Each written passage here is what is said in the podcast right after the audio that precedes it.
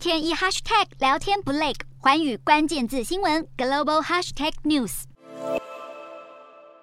尼在今年四月爆发口蹄疫疫情，席卷印尼两个省份，造成数千只牛死亡，以及数十万只牛遭到感染。而为了避免这个疫情扩及到纽西兰、澳洲境内，这两个国家针对了这波疫情进行合作，要加强边境生物安全管制，期望能够进一步降低风险。